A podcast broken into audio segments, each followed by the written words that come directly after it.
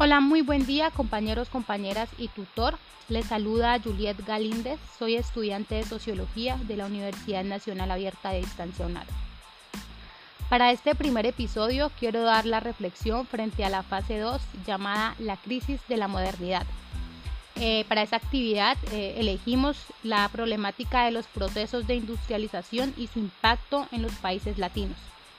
Sin duda alguna, América Latina siempre ha sido de gran interés para las grandes potencias, pues su riqueza, biodiversidad, cultura, conocimiento y los talentos humanos hacen de América Latina un territorio de interés político y económico.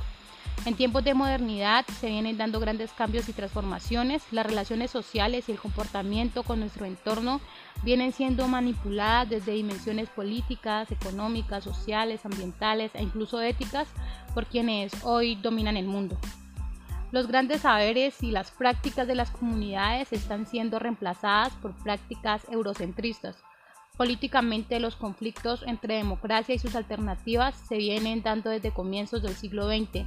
Un pilar relevante de este conflicto fue el proceso de, formación de estados. Podemos decir que Actualmente el Estado y el gobierno son el medio por el que se facilita la dominación y la explotación del territorio y de la mano de obra.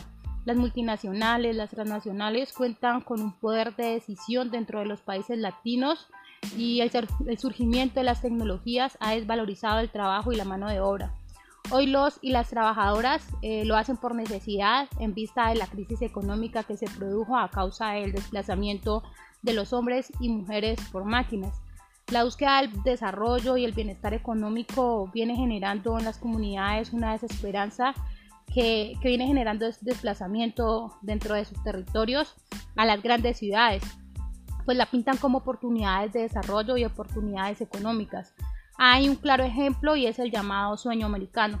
Eh, es aquí donde hombres y mujeres quienes viven dentro de los países latinos y quienes son arraigos, o sea, sus raíces son de América Latina, eh, se aferran a la idea de cruzar la frontera para Estados Unidos y pues ahí buscar un trabajo que les permita vivir dignamente eso también ha causado y ha generado una pérdida de identidad y cultura y un desarraigo del territorio.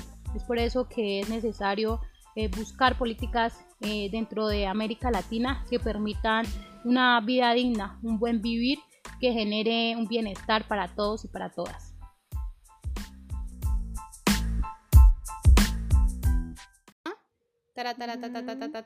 Ya. El saber que lo nuestro el saber que lo nuestro